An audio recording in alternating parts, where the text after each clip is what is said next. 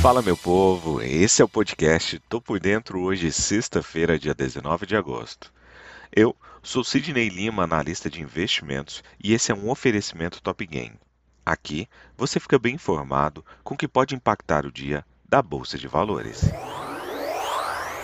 Antes de começar, eu quero te lembrar que hoje é a terceira sexta-feira do mês, ou seja, nós temos vencimento de opções sobre o mercado de ações. Vale ficar atento. E por mais um dia, o Ibovespa segurou o sinal positivo no fechamento dessa quinta-feira, apoiado no avanço das ações da Petrobras, mas não teve fôlego para fechar acima dos 114 mil pontos em meio a movimentos de realização de lucros. Índice de referência do mercado de ações brasileiro, o Ibovespa subiu 0,09%, fechando o dia a 113.812 pontos. Na máxima, chegou a 114.375 pontos, o maior patamar intradiário desde o dia 20 de abril. A sessão marcou a quinta alta seguida por aqui. Em agosto, até o momento, o Ibovespa recuou apenas duas sessões, a do dia 1 e a do dia 11, com a alta acumulada no mês superando os 10% em boa parte, refletindo a expectativa de que o ciclo de alta da taxa Selic acabou ou está perto disso com suaves movimentos ainda de alta. Temos também percebido uma entrada de capital estrangeiro na bolsa em agosto como um componente que deve manter a tendência positiva para as ações brasileiras. De acordo com dados da própria Bolsa de Valores aqui no Brasil, as entradas de capital externo no mercado secundário de ações brasileiro superavam as saídas de 11,9 bilhões de reais em agosto.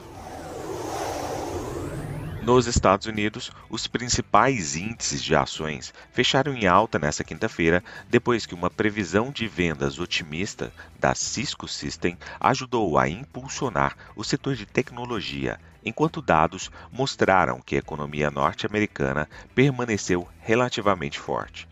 O índice S&P 500 fechou em alta de 0,23%, o Dow Jones com alta de 0,06% e o índice Nasdaq da tecnologia acabou tendo uma alta de 0,21%.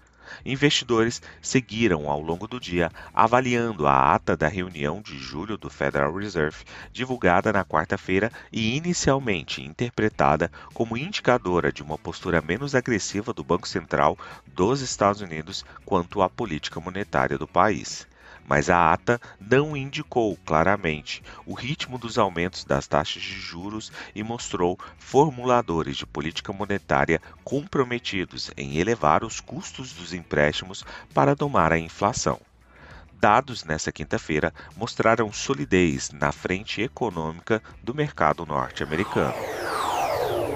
Na Europa, as bolsas de valores foram negociadas em grande parte em baixa nesta sexta-feira, com os investidores preocupados com o aumento da inflação, o aperto da política monetária e a desaceleração do crescimento.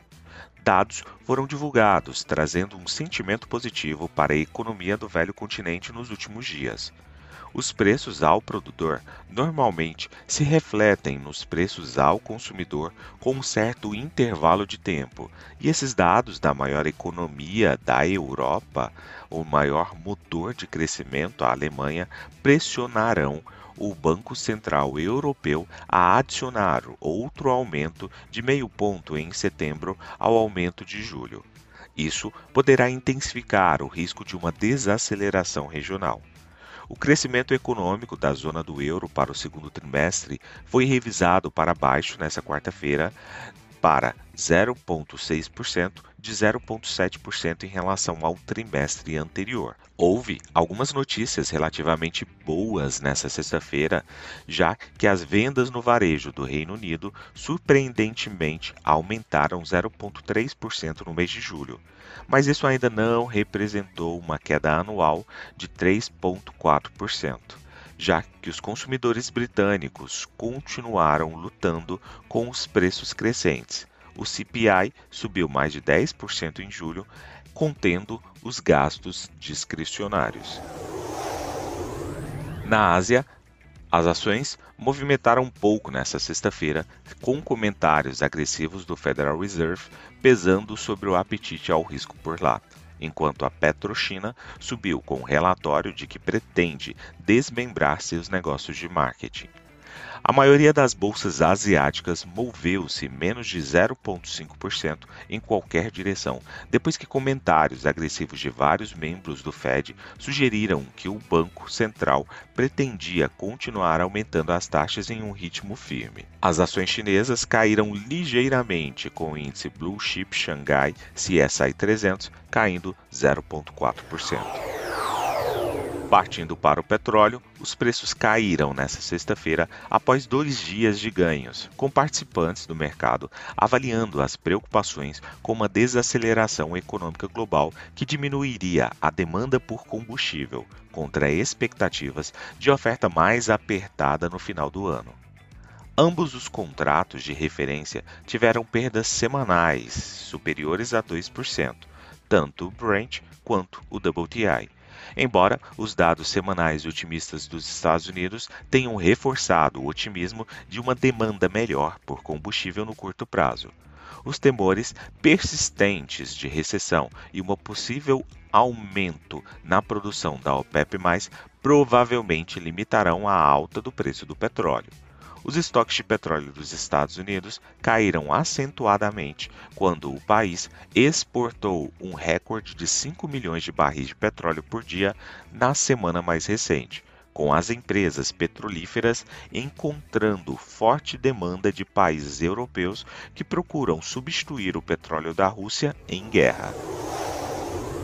Na agenda econômica de hoje, não temos divulgação de nenhum indicador muito relevante, mas vale lembrar novamente que teremos vencimento no mercado de opções aqui no Brasil sobre ações. Então, se você operou ou ficou posicionado, pode ser que as suas posições foram alteradas ao final do dia. Vale conferir.